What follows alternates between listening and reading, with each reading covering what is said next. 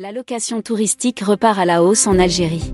L'allocation touristique est un montant que tout voyageur algérien vers l'étranger peut échanger auprès de la banque, le montant est fixé à 15 000 dinars. La somme en devise à laquelle le touriste ouvre droit est déterminée selon le taux de change officiel.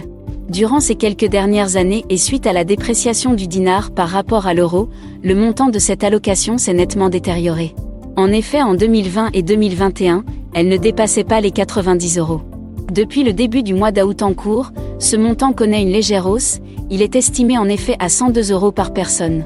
Des experts proposent de leur côté l'ouverture de bureaux de change pour permettre aux touristes algériens d'échanger autant d'argent qu'ils veulent à moindre coût par rapport aux tarifs pratiqués au niveau du marché noir.